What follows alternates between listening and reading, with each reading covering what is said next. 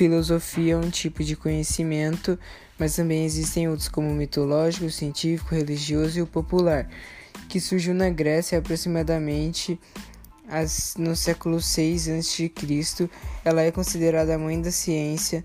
Se você tem um determinado pensamento, sempre terá uma pessoa com uma, com uma opinião contrária à sua.